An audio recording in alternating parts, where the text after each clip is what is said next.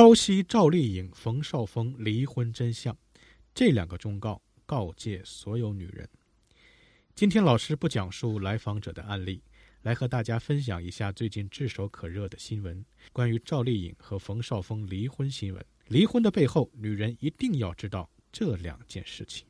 赵丽颖和冯绍峰的婚姻从头到尾都是进展迅速，两人稀里糊涂领证，婚礼还没办，生完孩子又迅雷不及掩耳之势离婚了。赵丽颖的国民度还是很高的，有的明星伴随着离婚，事业也会迎来低谷期。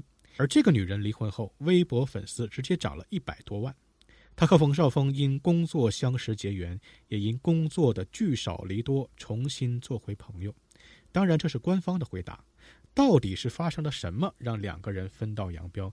流传很多说法，这里老师就不再一一说了，主要来分析一下，通过他们的婚姻，帮助更多女人走好婚姻路，少走弯路。第一，两个人的家庭背景和成长环境差别过大。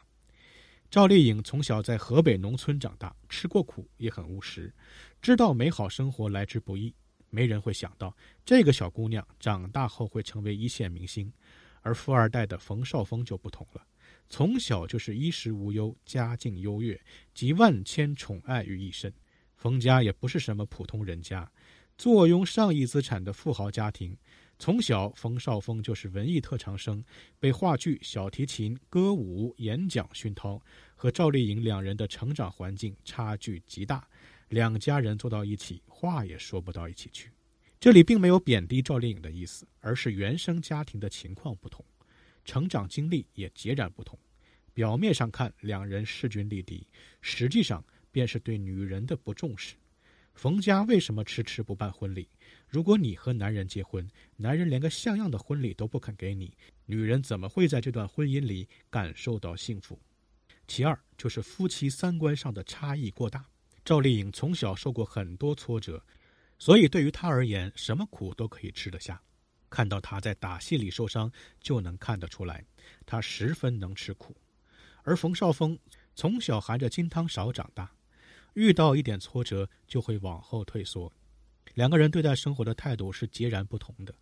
虽然冯绍峰年纪较大，心智远没有女方成熟。再则，赵丽颖也是拼事业型的女性。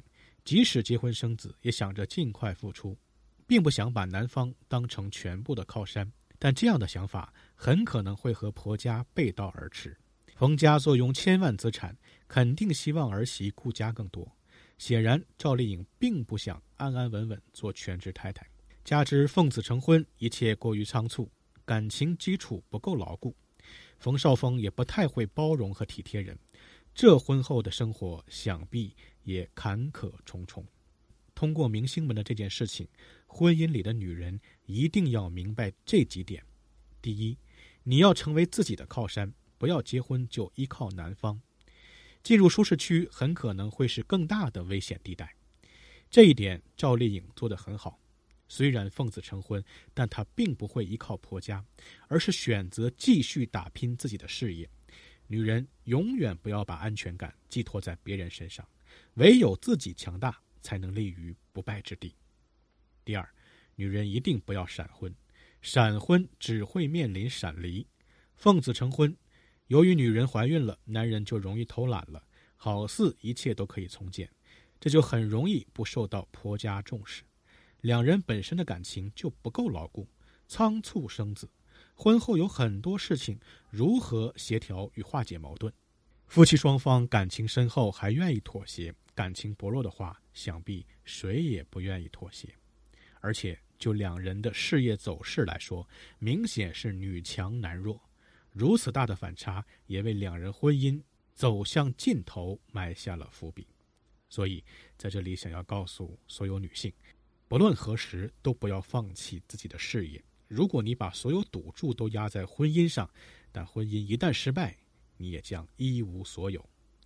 好了，不管您的婚姻遇到了哪种情况，不要担心，您都可以在简介中查询添加我，我是阳光老师，我都会耐心解答您的困惑。晚安。